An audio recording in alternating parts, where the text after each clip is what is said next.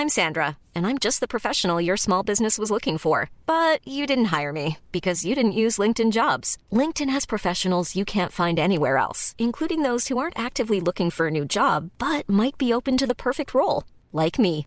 In a given month, over 70% of LinkedIn users don't visit other leading job sites. So if you're not looking on LinkedIn, you'll miss out on great candidates like Sandra. Start hiring professionals like a professional. Post your free job on linkedin.com/people today.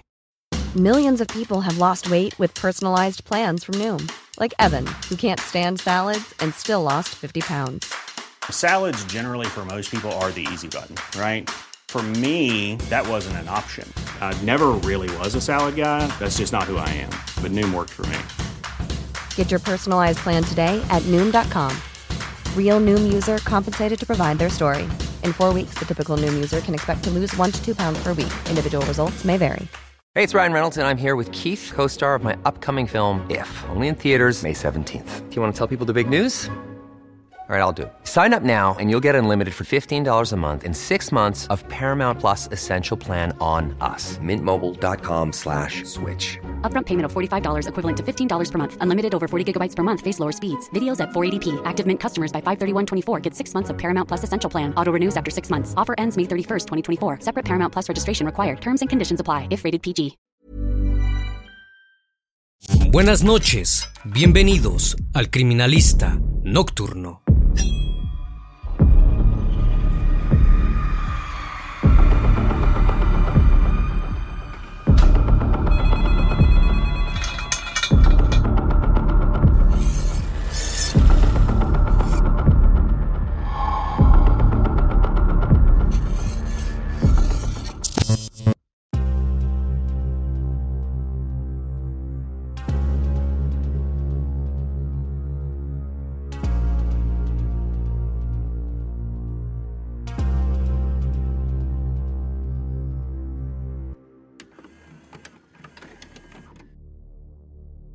En noviembre de 1990, las calles de Ucrania se poblaron de 600 policías vestidos de civil.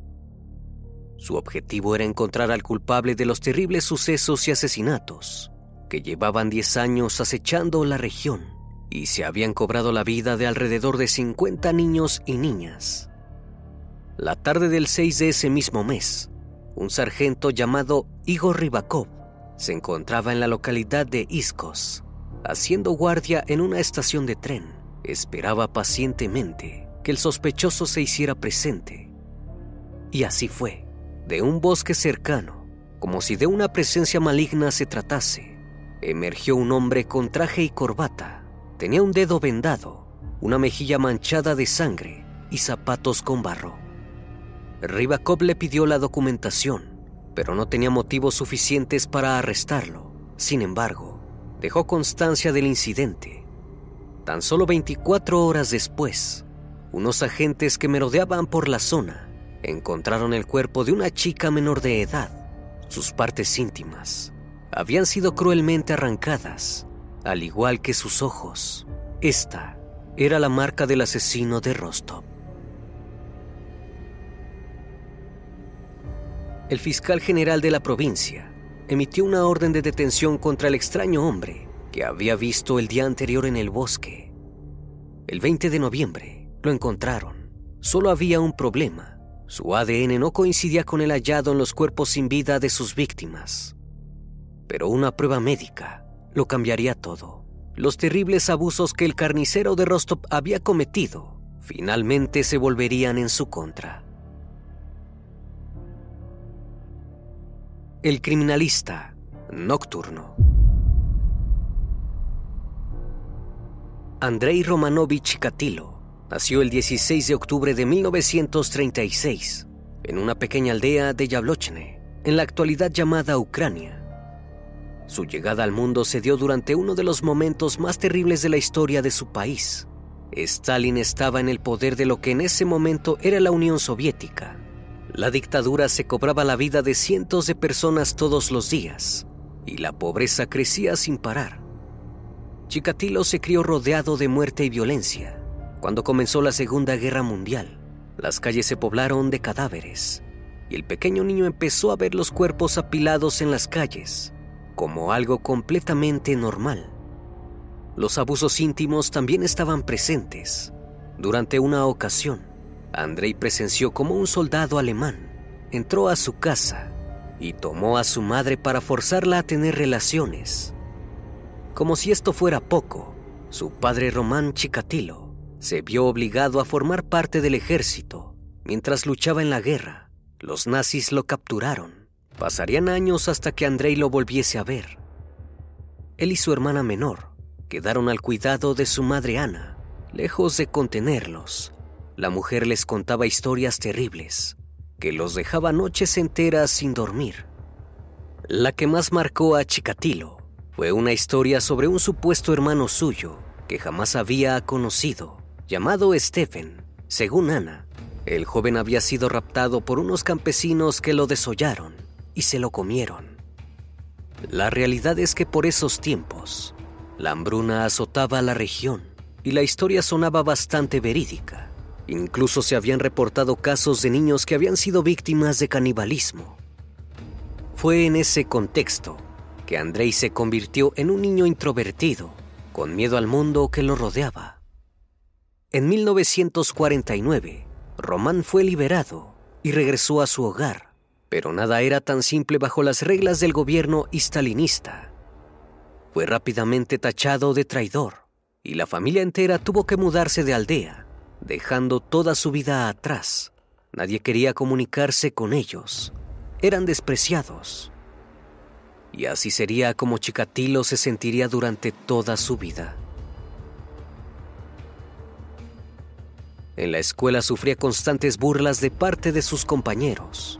Lo abofeteaban y le bajaban los pantalones en cada oportunidad que tenían. Andrei no reaccionaba, se limitaba a escucharlos. Tampoco parecía muy interesado en mejorar sus problemas. Mojó la cama hasta los 12 años y a pesar de que era extremadamente miope, jamás quiso usar lentes, lo cual llevó a que se volviese una persona muy torpe.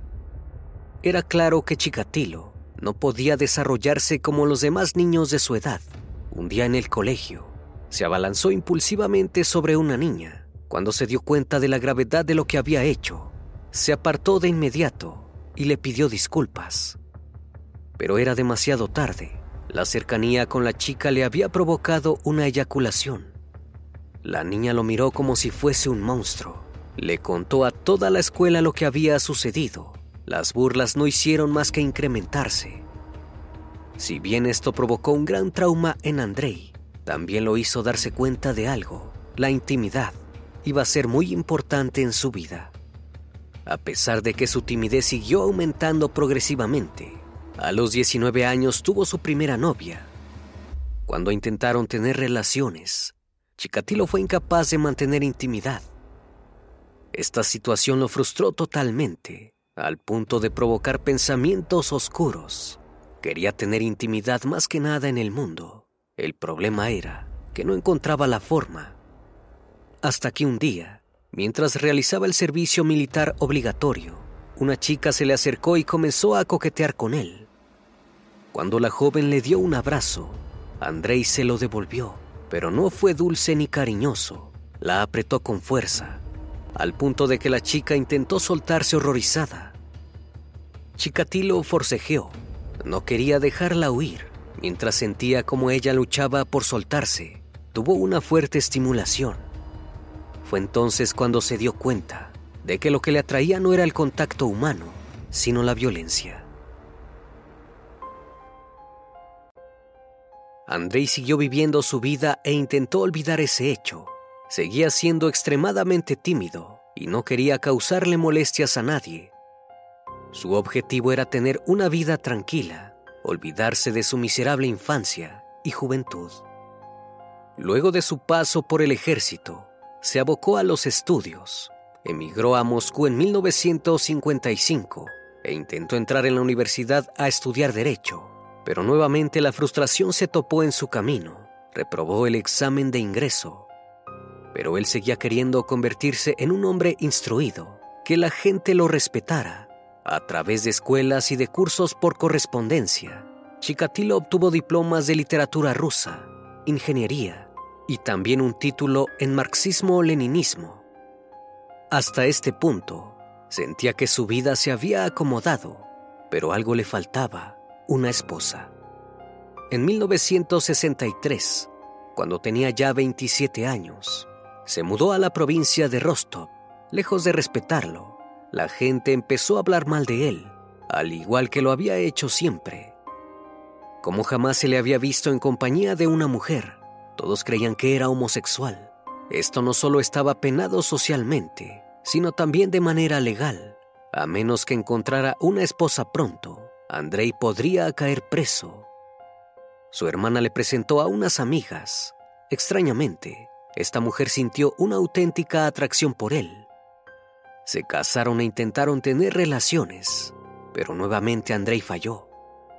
No obstante, después de varios intentos, sí logró consumar el acto y embarazar a su esposa. Así fue como tuvieron dos hijos y formaron una familia ejemplar.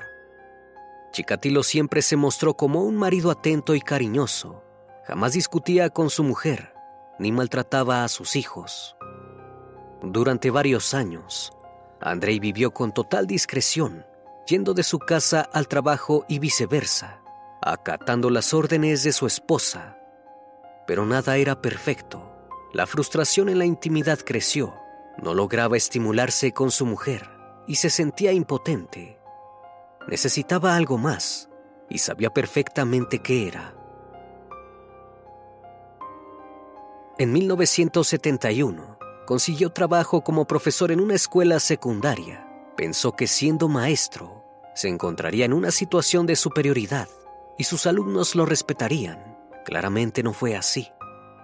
Los estudiantes lo desobedecían alevosamente, fumaban delante de él y no lo escuchaban cuando hablaba.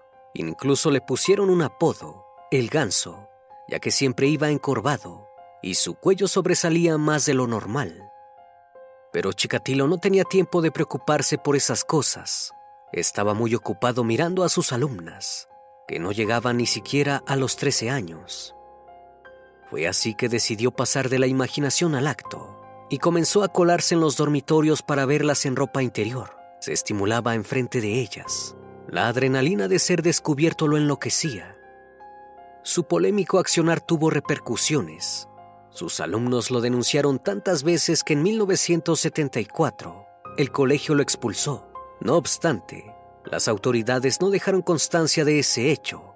Prefirieron conservar la reputación. En 1978, volvió a trabajar como maestro. Nuevamente lo acusaron de abuso, esta vez hacia un alumno de 15 años. Su necesidad en el acto ya no diferenciaba géneros, solo necesitaba que fuesen menores. Otra vez la escuela hizo oídos sordos, pero le aconsejaron mudarse de ciudad.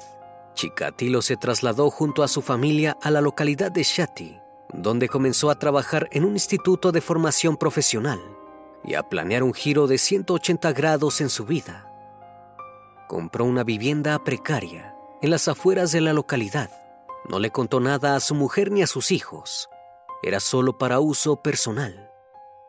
El 22 de diciembre de 1978, se topó con una niña llamada Gilliana, de tan solo nueve años.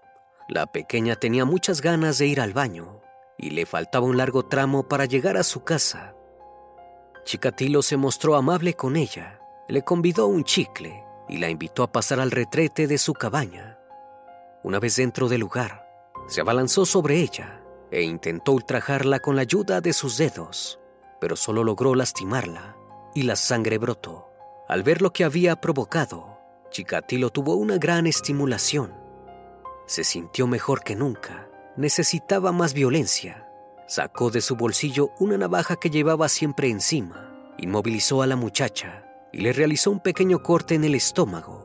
Nuevamente vio la sangre brotar. El placer era demasiado. La hirió repetidas veces, mientras tenía reiterados orgasmos. Finalmente, la estranguló hasta asesinarla. El hombre tenía la extraña creencia de que el ojo podía guardar dentro de sí la imagen impresa de lo último que había visto por ende, le quitó los ojos al cuerpo sin vida de la joven. Posteriormente lo abandonó cerca de un río. Se sentía culpable, pero también viril, por primera vez en su vida. Al ser un asesino amateur, Chikatilo cometió dos graves errores. Colocó el cuerpo de la niña en el piso para cerrar la puerta, manchándola de sangre que jamás limpió. También dejó la luz de la casa encendida, algo que a una vecina le llamó fuertemente la atención. Dos días después de la desaparición de la joven, la policía encontró el cuerpo. Si bien Chikatilo fue interrogado, ninguno de los agentes creía que fuese el culpable. Era un hombre de familia y un maestro de escuela. No podía ser peligroso.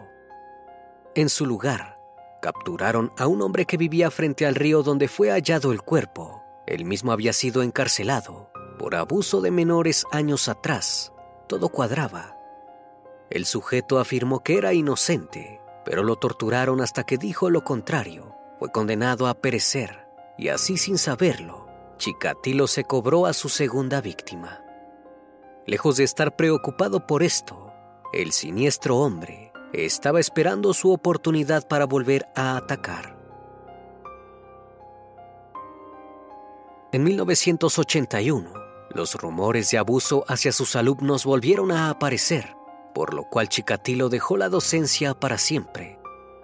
Fue así que obtuvo un nuevo trabajo en una fábrica, en un puesto que le permitía viajar muy a menudo. Era la fachada perfecta para salir a buscar víctimas. Utilizaba las vías ferroviarias, lugares muy poco transitados, que estaban llenos de jóvenes solitarios. Así fue como el 3 de septiembre de ese mismo año, Chikatilo volvió a las andadas. Se cruzó en la ruta de una chica de 17 años, llamada Larisa Tachenko, que ejercía como dama de compañía. El hombre le propuso ir al bosque para tener relaciones y ella aceptó. Una vez allí, Chikatilo no logró mantenerse erecto. Esto provocó que la joven se burlara de él, como ya lo habían hecho tantas personas a lo largo de su vida pero ya no era el mismo de antes. Ahora se hacía respetar. Estranguló a Larisa para conseguir excitarse, y una vez que la chica estaba dejando de respirar, terminó sobre ella. Luego mordisqueó su garganta salvajemente, le cortó los senos y se comió los pezones, un terrible acto de canibalismo. Dio por terminado el crimen arrancándole los ojos, como había hecho con Giliana, Luego de ese siniestro acto, empezó a asesinar cada vez más seguido, días después de privar de la vida a Larisa. Durante otro de sus viajes, raptó a Lubu Niyuk y la ultimó propinándole 40 cuchillazos. También le mutiló los ojos. Se había vuelto su marca personal. Chikatilo ya tenía en claro qué era lo que le causaba placer y no volvería a mirar atrás. La bestia dentro de él se había despertado. In the market for investment-worthy bags, watches, and fine jewelry, Rebag is the answer.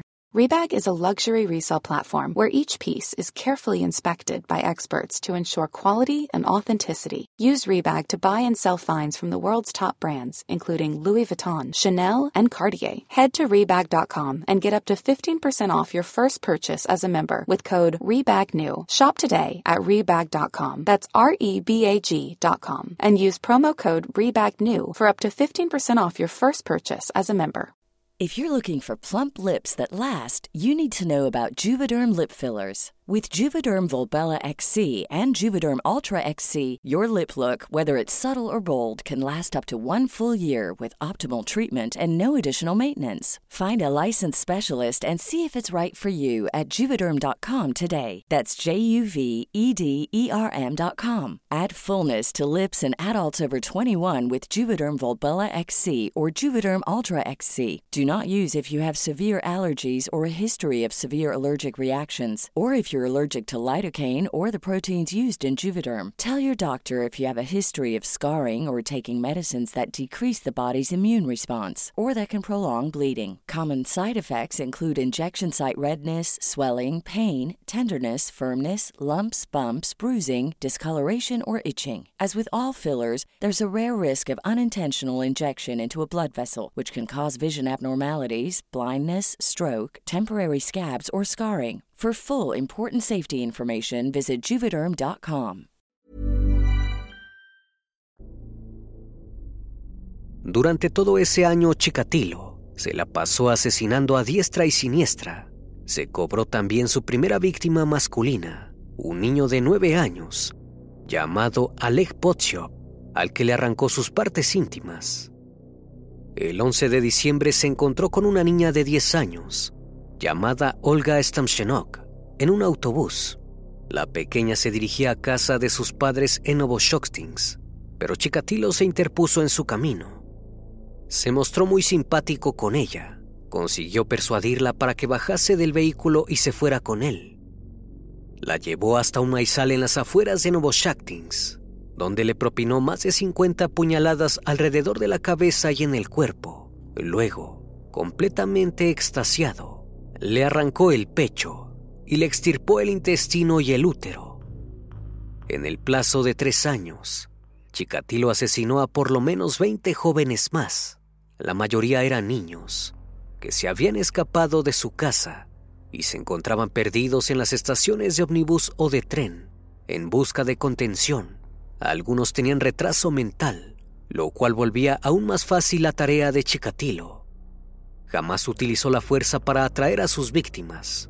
Los atraía con amabilidad y simpatía, en ocasiones. A algunos pequeños más listos se negaban a ir con él. Chikatilo no insistía. Parecía creer que quienes le hacían caso se merecían las horribles cosas que les hacía. Luego de llevarlos a alguna zona descampada o boscosa, alejada de la sociedad, los maniataba y les introducía tierra, pasto o lodo por la boca para evitar que gritaran. Una vez que los tenía inmovilizados, proseguía a destriparlos y amputarles sus órganos íntimos para luego comérselos. Algunas veces utilizaba un cuchillo, otras sus propios dientes. Les mordía las piernas, los glúteos y los brazos. Con las niñas era aún peor. En ocasiones llegó a colocar su ADN en las partes de algunas víctimas. Mediante una varilla, jamás realizaba la penetración, ya que seguía teniendo problemas con ello. Siempre culminaba sus terribles crímenes clavándole cuchillos en los ojos de las víctimas.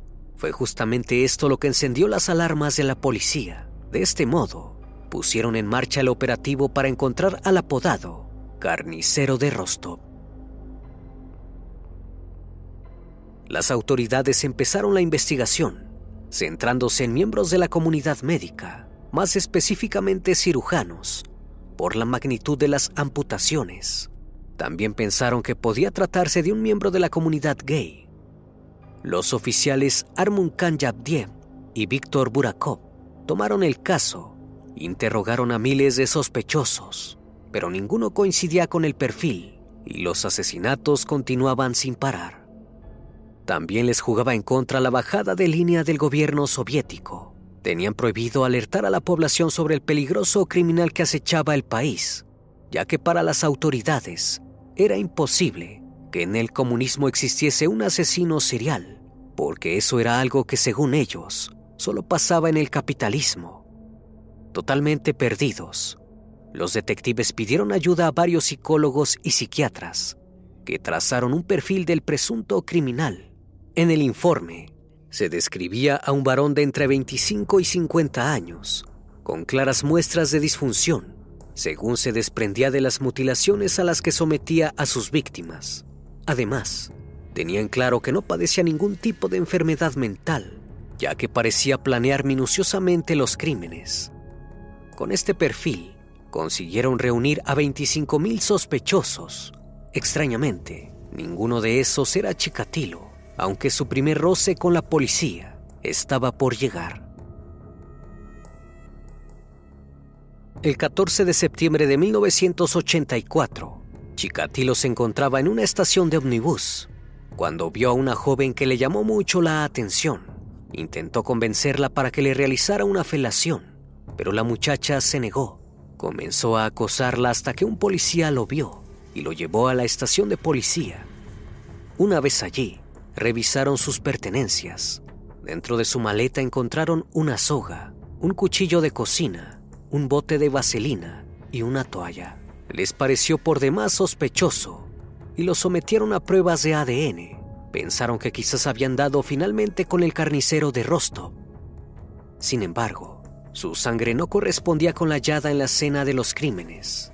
Su grupo era A, mientras que el del supuesto asesino AB. Luego de pasar 15 días tras las rejas, fue liberado, pero no faltaba mucho tiempo para que volviese a entrar, y esta vez sería para siempre. A finales de la década de 1980, el sistema soviético comenzó a resquebrajarse. La policía obtuvo más libertad y finalmente pudieron advertir a la prensa sobre el peligroso criminal. Llenaron las calles de agentes encubiertos. Alrededor de 600 hombres aguardaban en las estaciones de trenes de todo el país, esperando al sospechoso.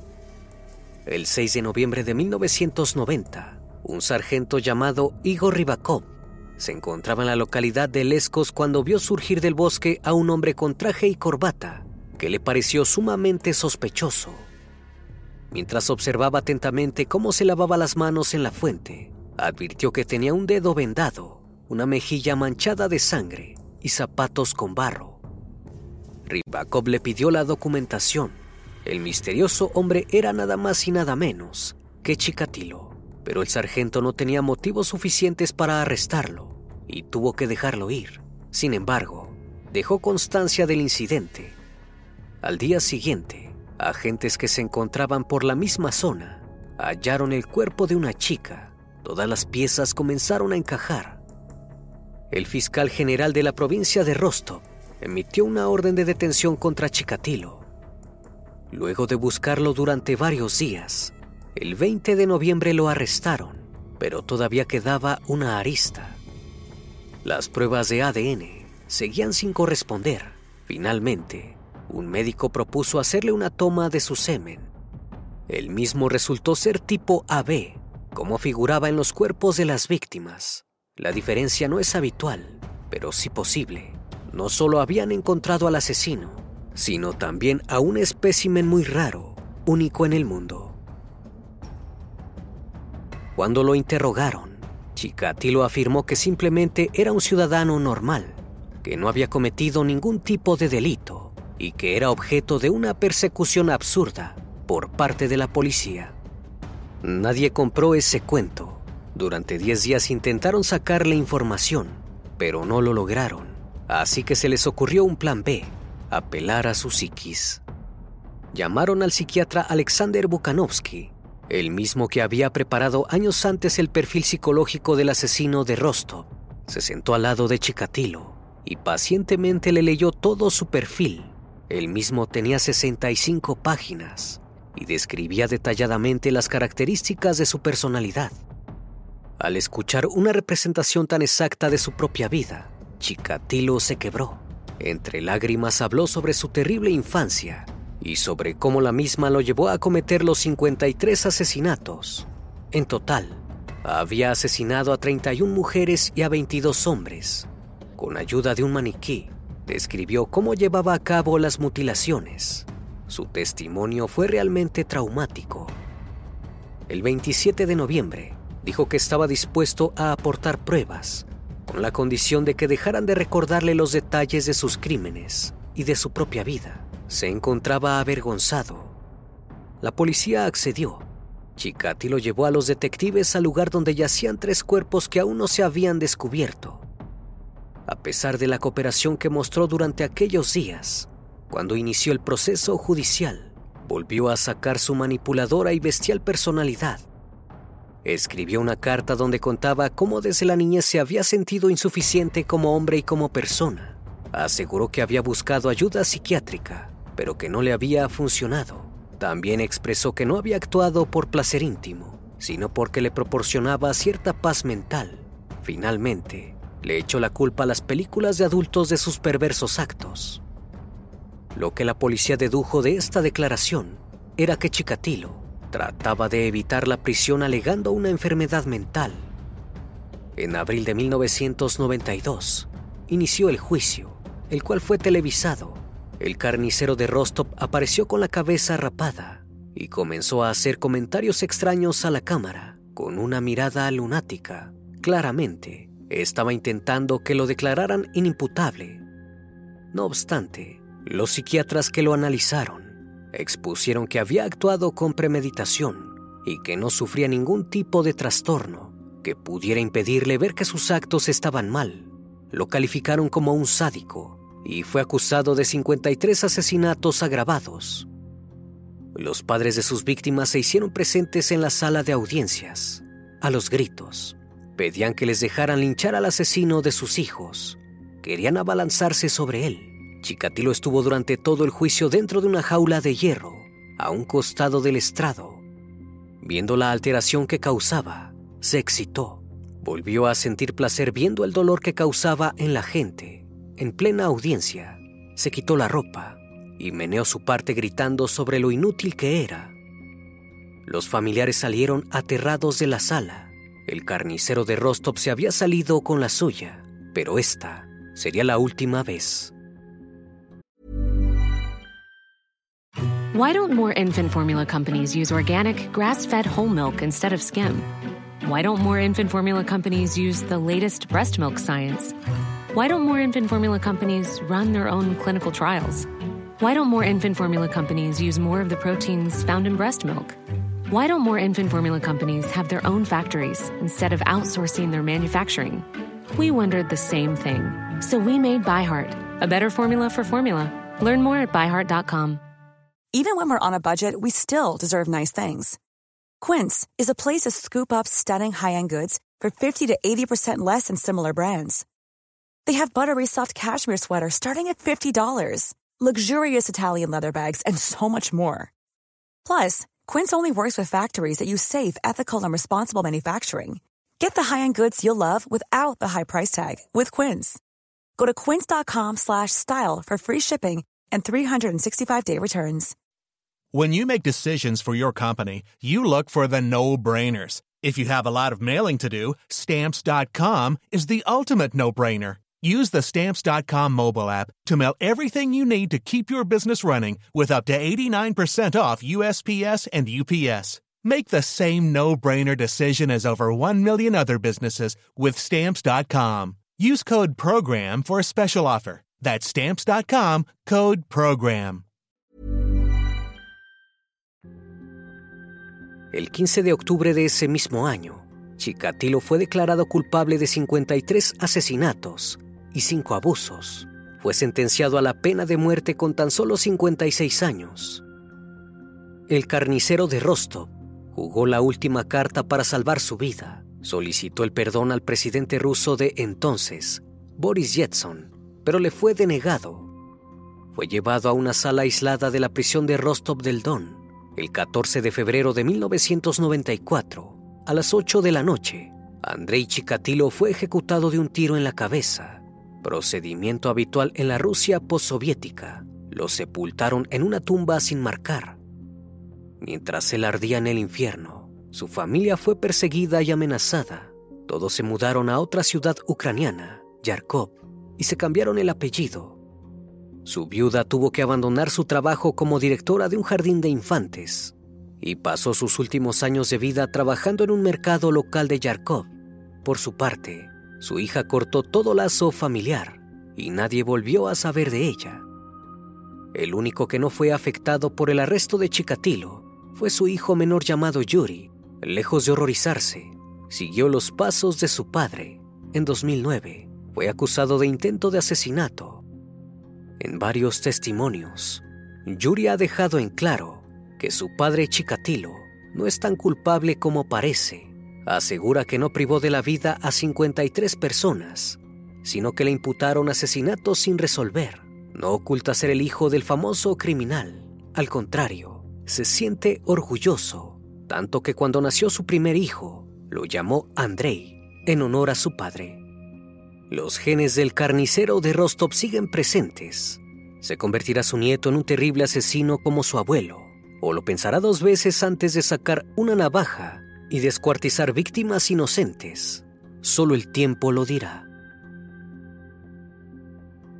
Una vez más, estimado público, agradezco su compañía. Gracias por brindar un espacio de su tiempo para conocer un caso más de este canal. Si aún no estás suscrito, te hago la cordial invitación a que lo hagas y formes parte de esta gran comunidad. Esto es El Criminalista Nocturno. Hasta la próxima emisión. Buenas noches.